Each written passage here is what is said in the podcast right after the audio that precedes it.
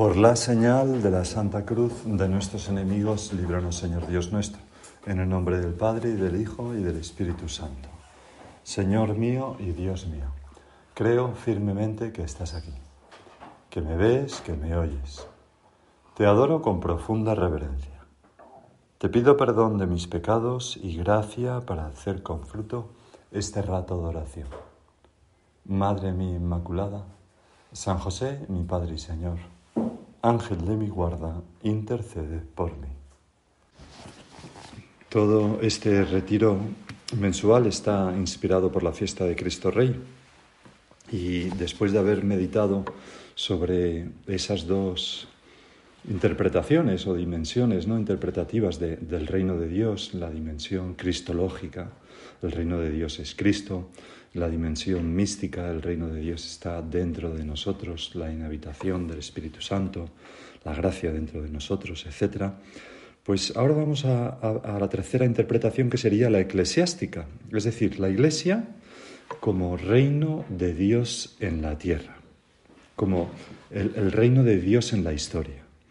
Y naturalmente con esto no, queremos decir o no se trata de una visión secularista del reino, ¿no? como si el reino estuviera pues, en una determinada estructura u organización social, como a veces se ha malinterpretado en la historia, ¿no? sino que se trata precisamente del reino de Dios, el reino de Dios, o el reino de los cielos, que viene a ser lo mismo, ¿no? Para los hebreos, ¿verdad? Era una forma de nombrar a Dios sin nombrar a Dios, ¿no? Los cielos, ¿no? Donde estaba, donde habita Yahvé. No se trata de un reino cualquiera, sino el de Dios.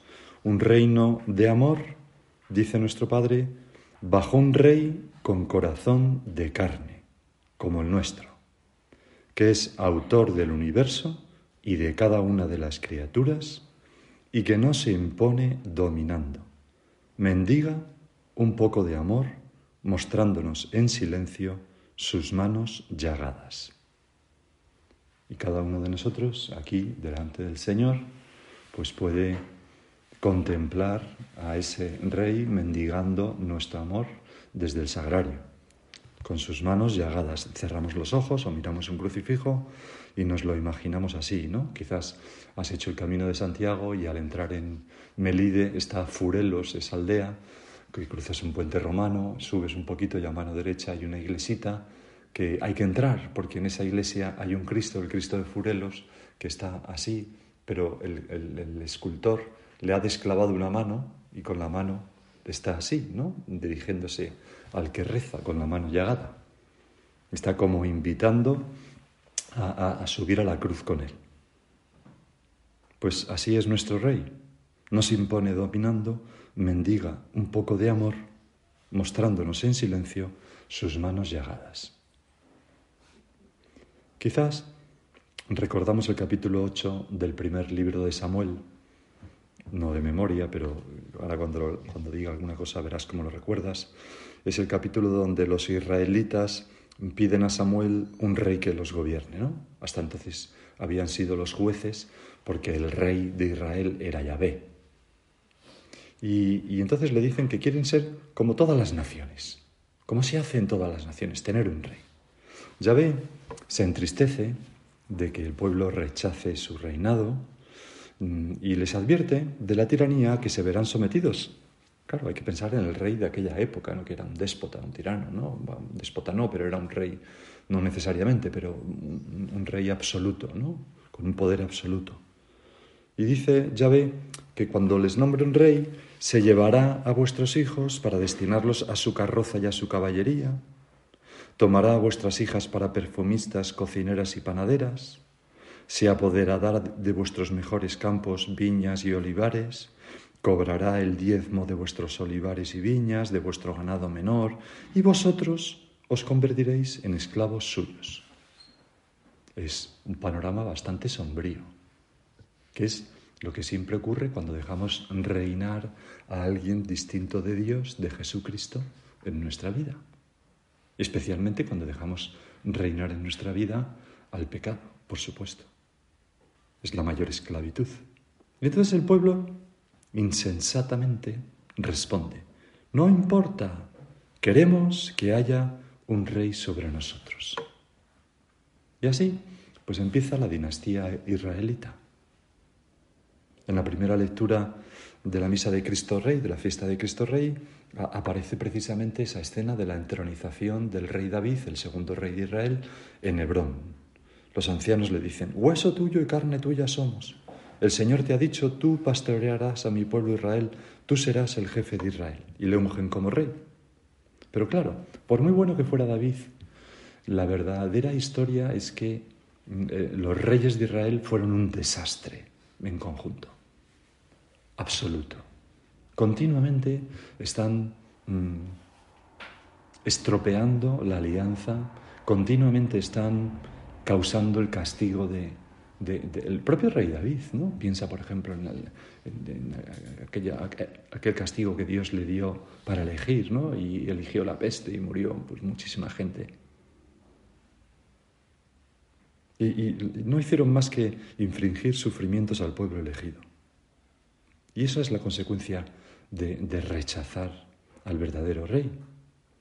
El caso es que muchos siglos más tarde, un vástago de David, tú Señor, Jesús el Nazareno, el Mesías, Dios hecho hombre, pues vino a unir de nuevo la realeza del pueblo de Israel, la realeza davídica, con la realeza divina. ¿Y qué ocurrió? Pues increíblemente, señores, que es es la historia, ¿cómo? cómo? Es, increíble. Fue de nuevo rechazado por el pueblo elegido, o al menos por sus dirigentes.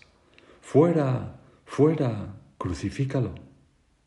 Es como un eco de, aquello, aquella parábola que contaste tú, Señor, en, que aquel hombre va a buscar ante el emperador la afirmación de su reinado y mientras los otros, cuando él se va, pues mandan embajadores diciendo, no queremos que este reine sobre nosotros. Pues esto, esto es lo que, lo que el pueblo mm, elegido volvió a decir en ese momento cumbre de la historia. Y en la cruz, Jesús muere como rey y una vez INRI, ¿no? Iesus Nazarenus Rex Judeorum. Ese es el cartel que proféticamente pone Pilato sobre, sobre la cruz. Y luego resucita como rey, se muestra como rey. De las primeras palabras que dice a sus discípulos son estas, se me ha dado toda potestad en el cielo y en la tierra. Rey de cielos y tierra. Pero un rey, y aquí está lo sorprendente, que reina sirviendo por amor a todos los hombres. Un rey que, contrariamente a lo que hacen los reyes de la tierra, o al menos en aquella época, eh, trae la libertad, la alegría, la paz, la abundancia a los corazones y a la sociedad. No es un rey que pide, sino un rey que da. Y que lleva a descubrir el amor y el servicio, no las armas, no los ejércitos, como las señas de identidad de ese reino. Es San Mateo el que recoge estas palabras del Señor. Sabéis que los que gobiernan las naciones las oprimen y los poderosos las avasallan. Así era entonces y así en menor medida, pero también un poco sigue siendo, desgraciadamente. No tiene que ser así entre vosotros, nos dice Jesús. Al contrario, quien entre vosotros quiera llegar a ser grande, que sea vuestro servidor. Y quien entre vosotros quiera ser el primero, que sea vuestro esclavo. Y si nosotros, Señor, hiciéramos caso y te dejáramos reinar en nosotros y a través nuestra en toda la sociedad, si todos los hombres nos esforzáramos en esto, pues el mundo sería una cosa muy distinta. Y esta la iglesia realmente sería el reino de Dios en la tierra, naturalmente. Pero desgraciadamente se oye un eco constante de aquel, no queremos que este reine sobre nosotros. Y los hombres nos oponemos a Cristo, al reinado de servicio y de amor, en la vida privada. Piensa pues, eh, tantas veces en las familias, esas disputas tremendas o entre amigos. A veces son pequeñas cosas, ¿no? Bajo un tono, pero, pero se nos mete como la agresividad o la, la, rivalidad. en una simple tertulia, ¿no? Porque uno está contando una cosa y la otra otra, o porque uno abre la ventana y la otra la cierra, o porque mil cosas, ¿no? Que, que, que a veces, o en, una decisión en lugar del trabajo, o una compañera que no sé qué.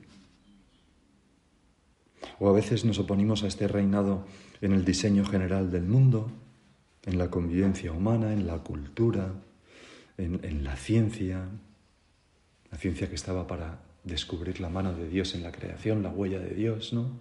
Y, a veces se pervierte y va en contra del ser humano, como tantas veces pasa con la ciencia médica hoy en día, o en el arte, o en las familias, incluso en la iglesia, ¿no? Es, decía nuestro padre, como un colosal non serviam. Y trágicamente, una vez más, la historia siempre se repite, ¿no? Como el pueblo elegido, al, hacer esto, mm, al rechazar el reinado de Cristo, se introducen el mal y la corrupción en todas esas realidades. no, hay que, en fin, también en, en, donde nosotros estamos a veces, ¿no? Pues en el lugar de trabajo, en la familia, no nos damos cuenta, Señor, de que tú reinas desde la cruz a través del sacrificio y que nosotros también pues, hemos de, llevar con una sonrisa pues, esas cosas que nos mortifican. Lo decíamos antes en la anterior meditación. Y ahora quizás pues, es un buen momento para desagraviar al Señor por este rechazo de su reinado y decirle de corazón, te serviré Señor con todas las fuerzas de mi corazón y procuraré que más y más corazones se enciendan en tu amor y en deseos de servir, empezando por el mío, porque aquí está la solución del mundo y de ese ámbito profesional y de ese ámbito personal y de ese ámbito social. Está todos los problemas. El problema, el mundo no se resuelve con una estructura, ¿no? sino con conquistando uno a uno los corazones. Nuestro Padre, eh, hablando de este rechazo del reino de Dios, escribió, en la tierra hay millones de hombres que se encaran así con Jesucristo, o mejor dicho, con la sombra de Jesucristo, porque a Cristo no lo conocen, ni han visto la belleza de su rostro, ni saben la maravilla de su doctrina. Estas palabras mm, son muy profundas porque nos damos cuenta, Señor, de que hay un miedo, un rechazo, una desconfianza a ti en muchas personas que no es fruto de la maldad, es fruto de la ignorancia. Ignoran mm, la belleza de tu persona, la bondad de tu corazón, la verdad de tus palabras, de tu doctrina. Y entonces les entra como un miedo a ti, o un miedo a, a tu reinado, a la iglesia, ¿no? a esa dimensión a lo que la Iglesia, nuestra Madre, nos dice.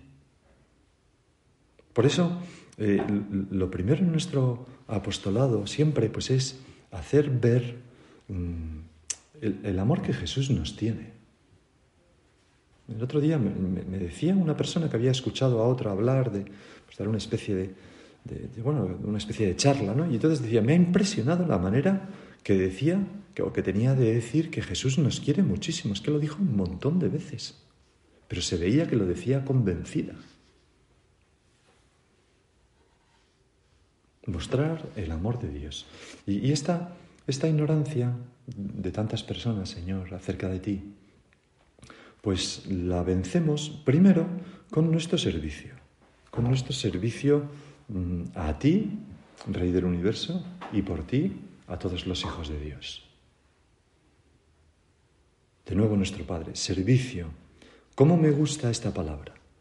Servir a mi Rey y por él a todos los que han sido redimidos con su sangre. Si los cristianos supiéramos servir.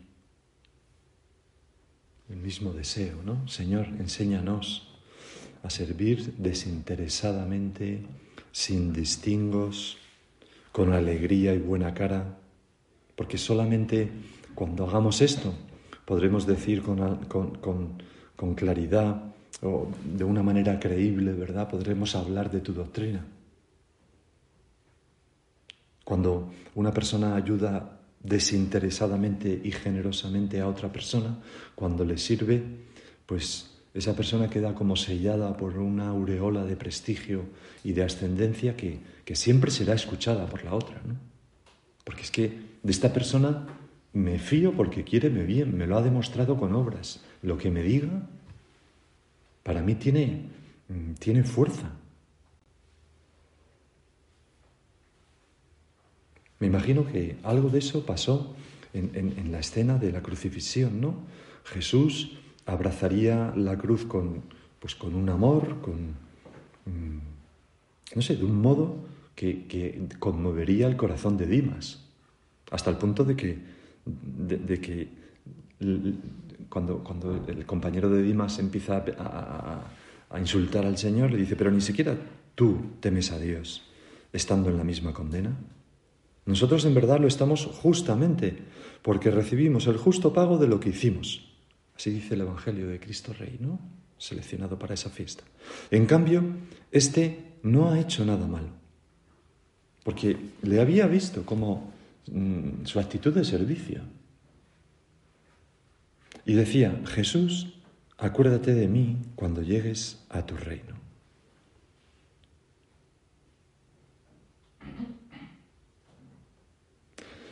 Dice nuestro Padre, servir a los demás por Cristo exige ser muy humanos. En el sentido positivo ¿no? de la palabra humano, claro.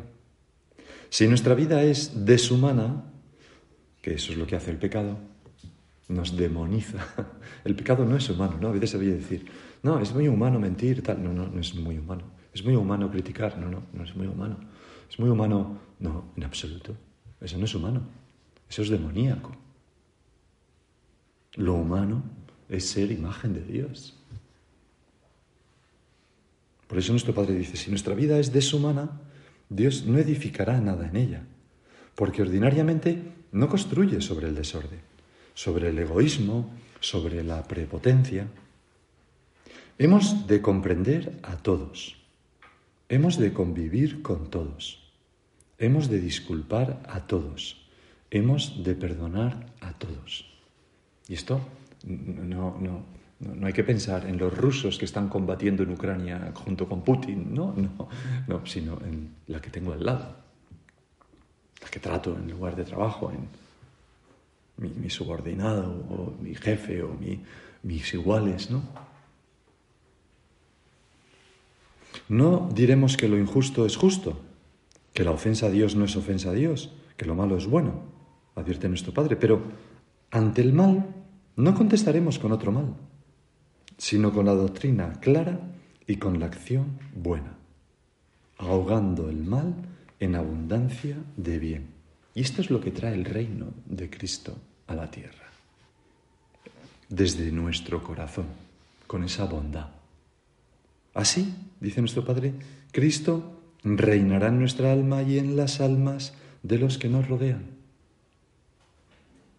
Intentan algunos construir la paz en el mundo sin poner amor de Dios en sus propios corazones, sin servir por amor de Dios a las criaturas. Y se pregunta nuestro Padre, ¿cómo será posible efectuar de ese modo una misión de paz? Pues es verdad, Señor, ¿no? La conversión de mi corazón, es, por ahí empieza todo. Por eso, mm, en, esta, en este retiro ¿no? que estamos meditando sobre el Cristo Rey, la solemnidad de Cristo Rey, pues y en la anterior meditación decíamos, ¿no? ¿Cómo, cómo conseguiré que Cristo reine en tal? ¿no?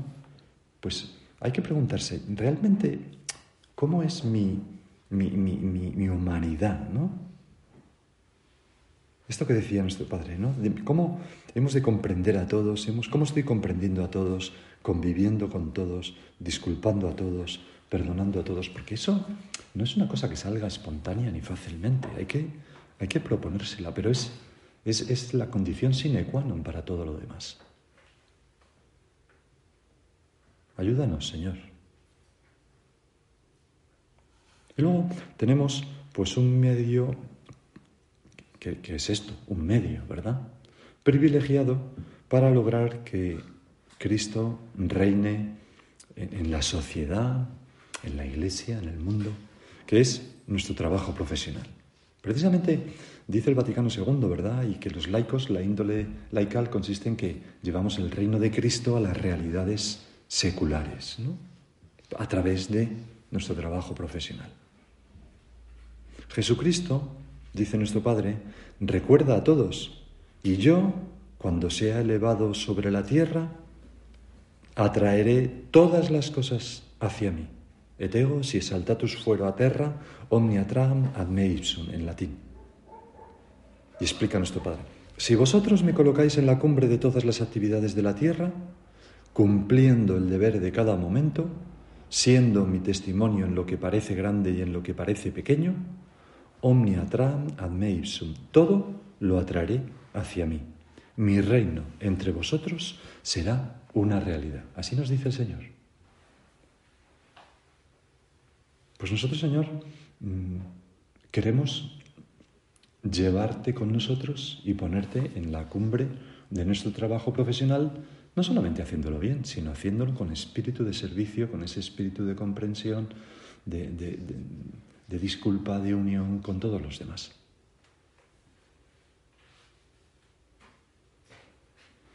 A esto, sigue diciendo nuestro Padre, hemos sido llamados los cristianos. Esta es nuestra tarea apostólica y el afán que nos debe comer el alma. Lograr que sea realidad el reino de Cristo, que no haya más odios ni más crueldades, que extendamos en la tierra el bálsamo fuerte y pacífico del amor. O sea, que esto del reino de Cristo tiene mucho que ver con crear un buen ambiente en nuestro lugar de trabajo, en ser sembradores de paz y de alegría, en esforzarse positivamente por ir creando ese remanso de agua limpia en un río que a veces está putrefacto, ¿no? Porque vemos tantas veces que los lugares de trabajo son pues como cueva de ladrones, no, no, de ladrones porque sean deshonestos, no, sino lugares de crítica, de tal, de rivalidad. Pidamos hoy a nuestro Rey, dice nuestro Padre, que nos haga colaborar humilde y fervorosamente en el divino propósito de unir lo que está roto. Ya, pero es que en mi lugar de trabajo las cosas están muy mal. Pues a eso estás tú, a unir, a unir lo que está roto. De salvar lo que está perdido. Es decir, que nada está perdido. Nadie está perdido. Nadie es irreconciliable. Nadie es mm, como alguien para olvidar, ya no, no, no se puede convertir, no se puede cambiar, no, no. De ordenar lo que el hombre ha desordenado, hay una situación aquí que ya es irrecuperable, ¿no? De llevar a su fin lo que se descamina, de reconstruir la concordia de todo lo creado. ¿Ves? Nuestro padre cuando escribe esto, claro, son palabras que nuestro padre escribía muy bien, y, pero eh, realmente esta frase está muy pensada, ¿no? Es una frase que no deja un cabo suelto, que realmente es difícil encontrarse en una situación, en un trabajo en el que esto no nos afecte, ¿no? Y, o en el que podamos escabullirnos, ¿no? Porque todo ha sido descrito por esta frase, ¿no? Colaborar humilde y fervorosamente en el divino propósito de unir lo que está roto, salvar lo que está perdido, ordenar lo que el hombre ha desordenado, llevar a su fin lo que se descamina, de reconstruir la concordia de lo creado, ¿no? O sea, 360 grados, no hay por dónde.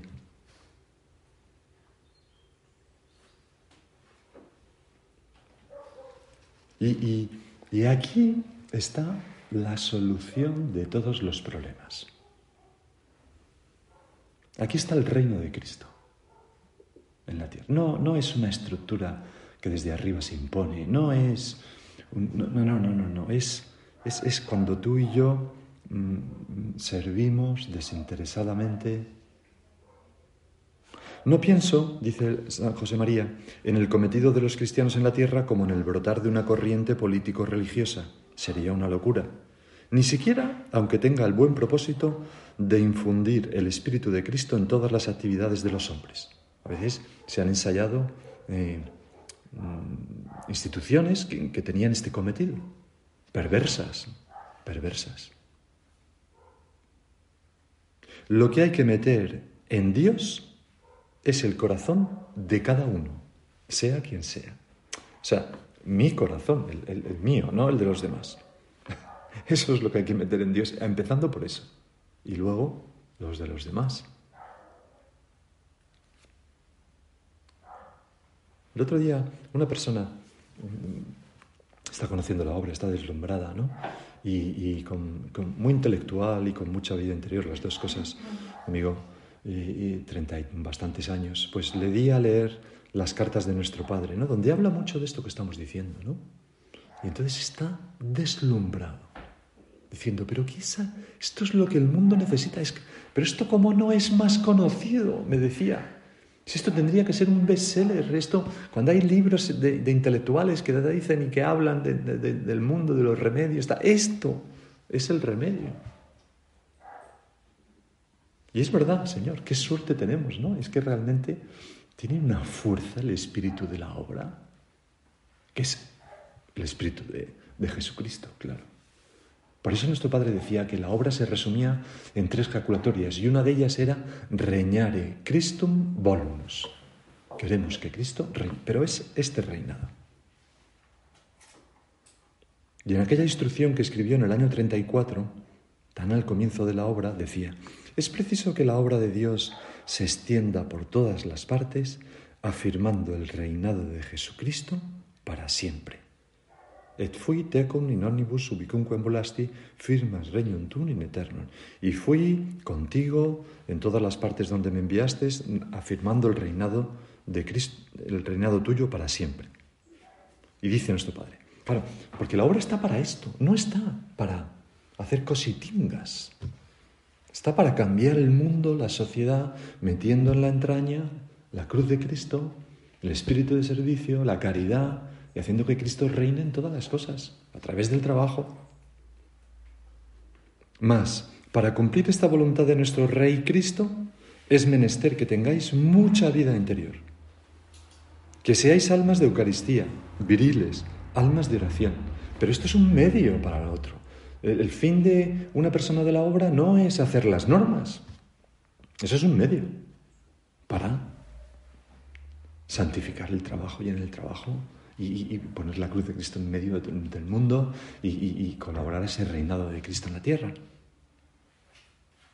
Porque sólo así, con ese, siendo almas de Eucaristía, sólo así vibraréis con la vibración que el espíritu de la obra exige, que es esto que estamos hablando, haciendo que se repita muchas veces por quienes os tratan en el ejercicio de vuestras profesiones y en vuestra actuación social aquel comentario de Cleofás y de sus compañeros en Emaús. ¿No acaso nuestro corazón no ardía en nosotros cuando nos hablaba en el camino? Después de habernos servido. Porque se caminó con nosotros durante. Pues, qué suerte tenemos, verdaderamente. Vamos a acudir a la Virgen. Vamos a pedirle a la Virgen que nos ayude a enterarnos de, estas ideas tan fundantes en nuestra vocación. Ella que es la sierva de los siervos de Dios y por eso reina de cielos y tierra, ¿no? Le pedimos que, que nos aumente el afán de servicio precisamente, precisamente en nuestro ámbito profesional. Para así llevar el reino de Cristo a todas partes. Te doy gracias, Dios mío, por los buenos propósitos, afectos e inspiraciones que me has comunicado en esta meditación. Te pido ayuda para ponerlos por obra. Madre mía Inmaculada, San José mi Padre y Señor, Ángel de mi guarda, intercede por mí.